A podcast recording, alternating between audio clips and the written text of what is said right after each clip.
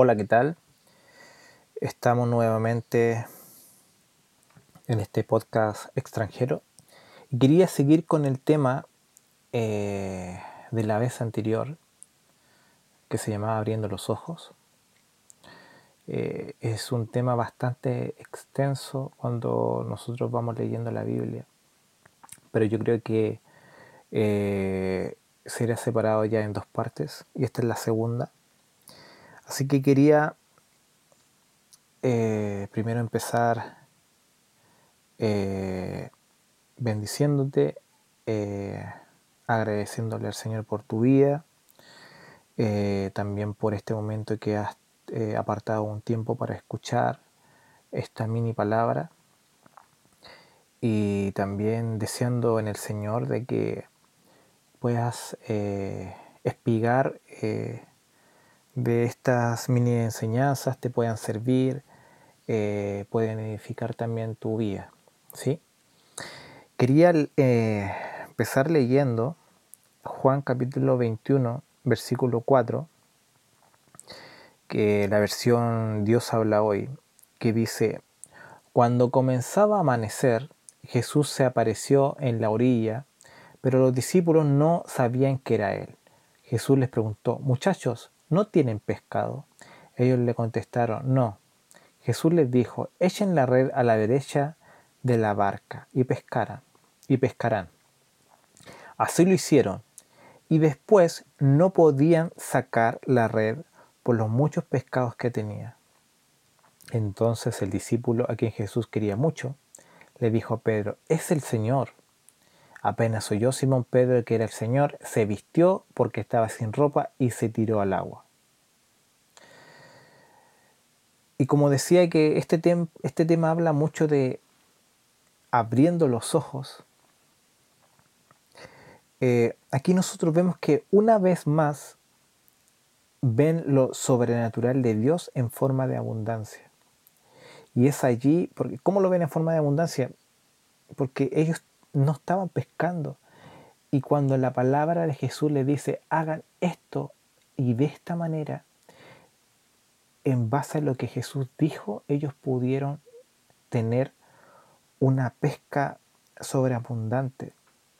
Entonces, lo primero que nosotros rescatamos frente a este pasaje bíblico es que cuando nosotros tenemos una bendición sobreabundante, cuando le hacemos caso a la palabra de Jesús. Cuando, cuando seguimos la palabra de Jesús, cuando seguimos el consejo de Jesús, podemos tener una bendición abundante. Y tú me preguntarás, pero ¿cómo? Yo no escucho a Jesús. Es por eso que está la palabra de Dios. La palabra de Dios te puede llevar al consejo de Jesús. La palabra de, de Dios te puede guiar a lo que Jesús te quiere decir. Y es allí cuando sus ojos fueron abiertos. ¿Los, ojos de quiénes? De las personas que estaban ahí. Cuando ellos se dan cuenta que la palabra de ese desconocido que da funciona y son bendecidos con esa, con esa pesca, ellos se dan cuenta, es el Señor. Y reconocieron quién era quien les hablaba y corrieron a su encuentro. Ahora, debemos ser capaces de abrir los ojos frente a los milagros. Cuando abrimos nuestros ojos puede traer como consecuencia el que otros se vistan, o sea, tengan cobertura. Y voy a explicar un poco esto. ¿Por qué? Porque aquí dice, cuando el discípulo amado le, dijo, le dice a Pedro, es el Señor, apenas Pedro oyó eso de que era el Señor, se vistió. ¿Por qué? Porque estaba desnudo, aquí dice el pasaje bíblico, y se tiró al agua. Entonces, ¿qué enseñanza me trae esto? Que cuando yo abro mis ojos, la consecuencia es que voy a vestirme. Y cuando nosotros aplicamos la palabra vestirme, lo espiritual habla de, vestirse, de tener ropa, de tener una cubierta, de tener una cobertura. Entonces yo cuando veo y cuando abro mis ojos puedo tener la capacidad de poder tener cobertura. Eso también lo vemos que es una de las tres cosas que recupera el hijo pródigo cuando volvió a la casa del padre. Recibió un anillo, sandalias y un manto. El anillo habla de autoridad cuando nosotros lo aplicamos a, la Biblia. Sandalias habla de, un nuevo caminar y el, el, manto habla de cobertura, de que ahora estás cubierto por la casa en donde está llegando. Ahora, las personas vestidas, es decir, con cobertura, se pueden sumergir en el agua. ¿Qué es el agua? Es el Espíritu Santo. Cuando tú tienes cobertura, tú puedes sumergirte en el Espíritu Santo. Cuando yo hablo de cobertura, hablo de tener a una persona como un padre espiritual que te puede cubrir, a una persona en que te puede guiar, a una persona que te puede, que te puede aconsejar, que te puede ministrar. Yo siempre he sido una de las personas que cree en que nosotros nos fuimos llamados para ser llaneros solitarios, nos fuimos llamados para ser iglesias individuales o, ministros solitarios de los cuales no compartan con otros o, nos, no, no, no los ministremos con otros. Nosotros siempre, sobre todo los ministros, tenemos que tener a una cobertura espiritual, a un Padre espiritual para podernos ministrar, para que en algún momento cuando nosotros estamos mal, Él nos pueda cuadrar, nos puede decir, ¿sabes qué? Tú estás mal en esto. Tú tienes que cambiar esto. Tú tienes que mejorar esto. Y en esto está bien. Te felicito. Necesitamos eso. Porque así como tenemos el Padre, un Padre físico, un Padre sanguíneo, también necesitamos un Padre del alma, del cual también nos pueda en momentos reprender, como en otras enseñar, como en otras levantar. Pero si no tenemos a una persona así, vamos a llegar a un momento en que vamos a ser unas personas altivas. ¿Por qué? Porque vamos a pensar que estamos en todo bien. Por eso es que abro mis ojos, puedo vestirme, es decir, tener cobertura, y eso en consecuencia va a provocar que yo tenga el Espíritu Santo puede ser sumergido en él. Ahora, Génesis capítulo 21, versículo 14 dice, se levantó pues Abraham muy de mañana, tomó pan y un odre de agua y los dio a Agar, poniéndoselos sobre el hombro, y le vio el muchacho y le despidió. Y él se fue y anduvo errante por el desierto de Berseba y el agua en el odre se acabó, y ella dejó al muchacho debajo de uno de los arbustos, y ella fue y se sentó enfrente, como a un tiro de arco de distancia, porque dijo, que no vea yo morir al niño, y se sentó enfrente, y alzó su voz, y lloró, y oyó Dios la voz del muchacho que lloraba, y el ángel de Dios llamó a Agar desde el cielo, y le dijo, ¿qué tienes, Agar? No temas, porque Dios ha oído la voz del muchacho en donde está. Levántate, alza al muchacho y sosténlo con tu mano, porque yo haré de él una gran nación.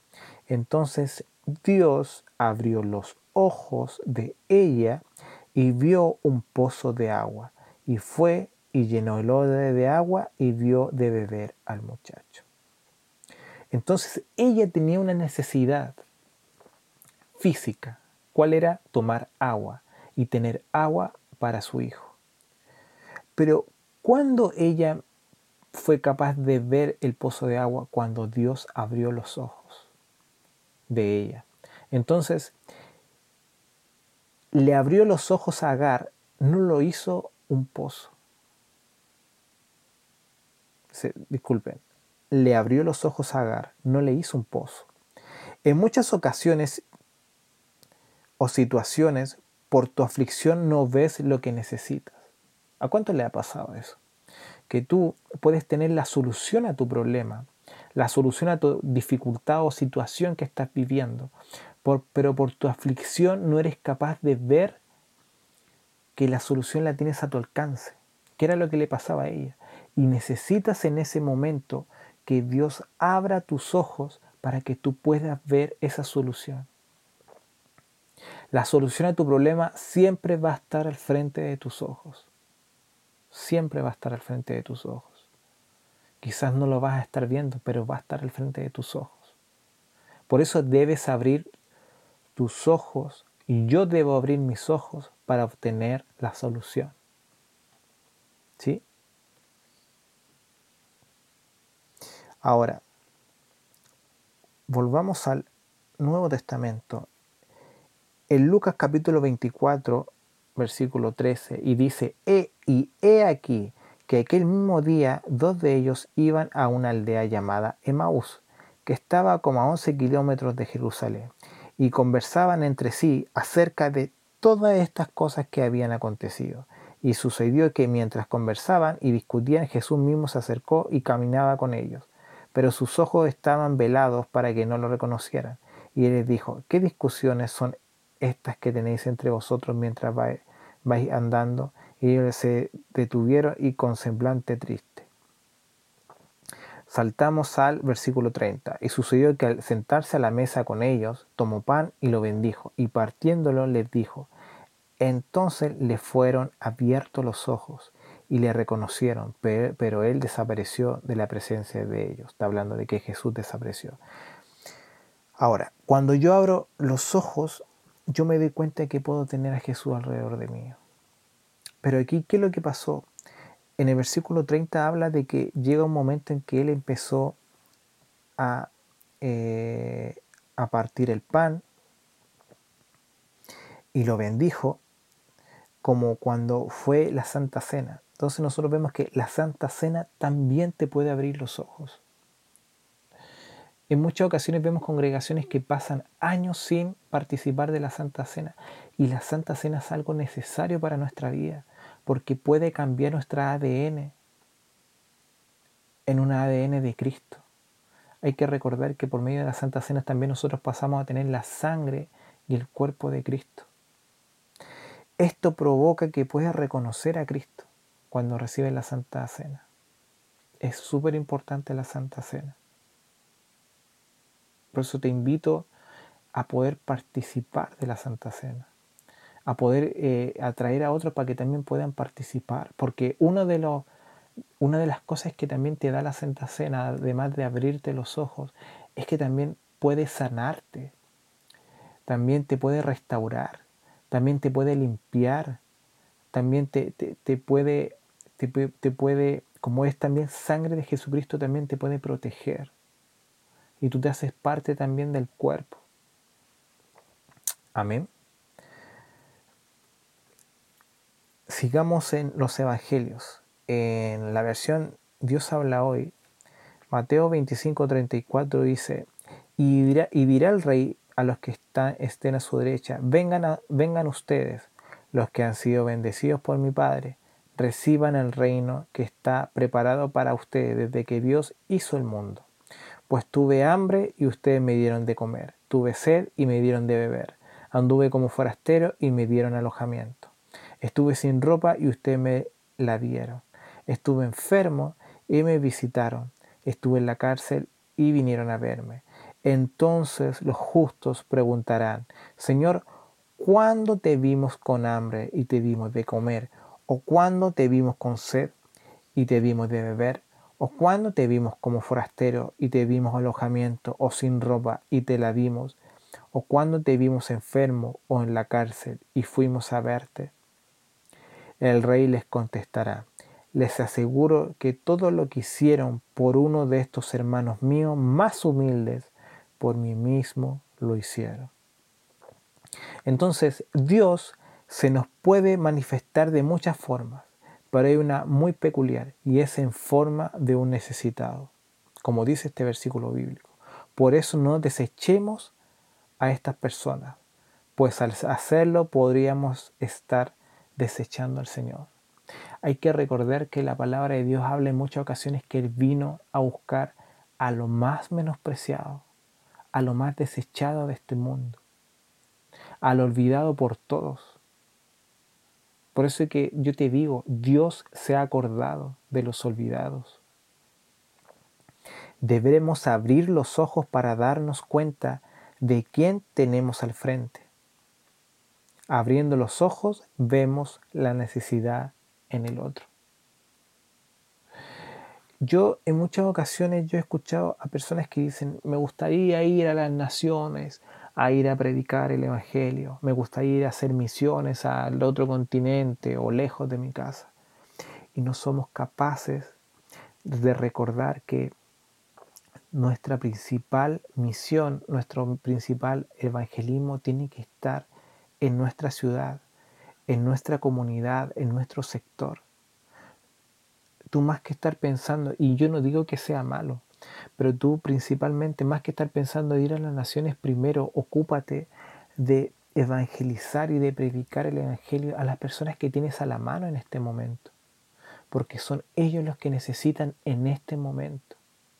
Y si Dios te llama a las naciones, ya llegará el momento para ir a las naciones, pero en tu actualidad no puedes estar pensando en el futuro que viene si en el presente tienes ya trabajo que hacer.